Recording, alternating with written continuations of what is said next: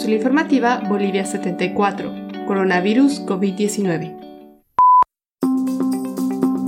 Valeria Peredo se especializa en la investigación de fenómenos digitales y urbanos y actualmente trabaja como investigadora junior en Chequea Bolivia, donde realiza la investigación relacionada al periodismo de datos sobre noticias falsas. Hoy les presentamos el primer extracto de su entrevista en la cual le preguntamos sobre lo que es el fenómeno de la infodemia.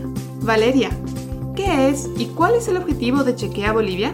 Chequea Bolivia es una institución, una iniciativa de, seres en realidad del, Centro de Estudios de la Realidad Económica y Social aquí en Cochabamba.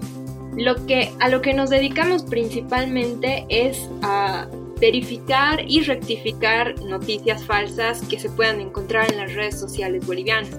Entonces, creo que la, importancia de un proyecto de verificación de noticias se ve en, esto, en estos momentos de crisis social. Gracias, Valeria. Hemos escuchado el término infodemia que ustedes utilizan. ¿De qué se trata? ¿Y está estrictamente restringido a las noticias falsas?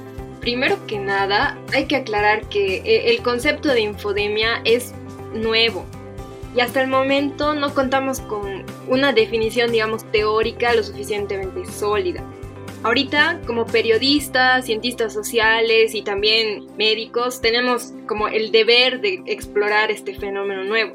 Pero hay características que podemos señalar gracias a los aportes de algunos profesionales. Vamos a aproximarnos un poco a la infodemia. Estamos entendiendo la infodemia como un flujo de información gigante de noticias relacionadas con la pandemia del coronavirus. Se denomina infodemia porque la información se transmite como si se tratara de un virus epidémico. Eh, la, información se contagia a muchas personas en muy poco tiempo y es, es, una característica común que comparten con las epidemias virales, ¿no?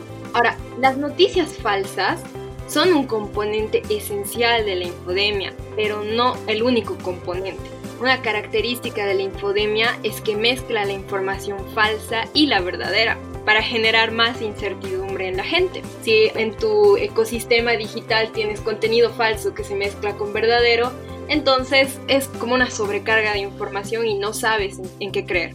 Ahora, una característica más de la infodemia es que es un fenómeno sin precedentes en, la historia ¿no? Porque hasta el momento nunca habíamos tenido las condiciones tecnológicas para aguantar esta gigante cantidad de información y de datos, pero tampoco habíamos tenido una pandemia a escala tan globalizada como la tenemos ahora.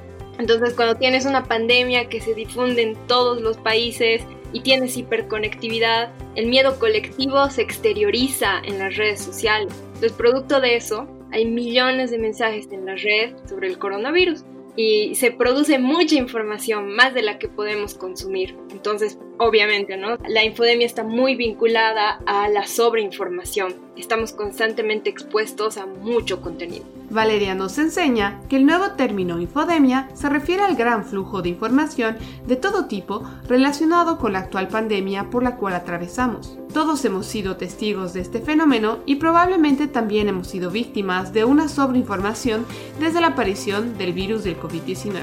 En la siguiente cápsula, Valeria nos explicará con más detalle el alcance que tiene la infodemia en el contexto boliviano. Este audio fue editado en Cochabamba el 12 de mayo del 2020. Por favor, cuídense y cuiden a los demás tomando las medidas de precaución necesarias definidas por nuestras autoridades. Si tienes alguna duda o presentas fiebre, tos seca y dificultad para respirar, llama para pedir ayuda a las líneas gratuitas 810 1104 y 810 1106. Si tienes más de 65 años y necesitas ayuda para abastecerte de alimentos o comprar medicinas, llama al 810 1005.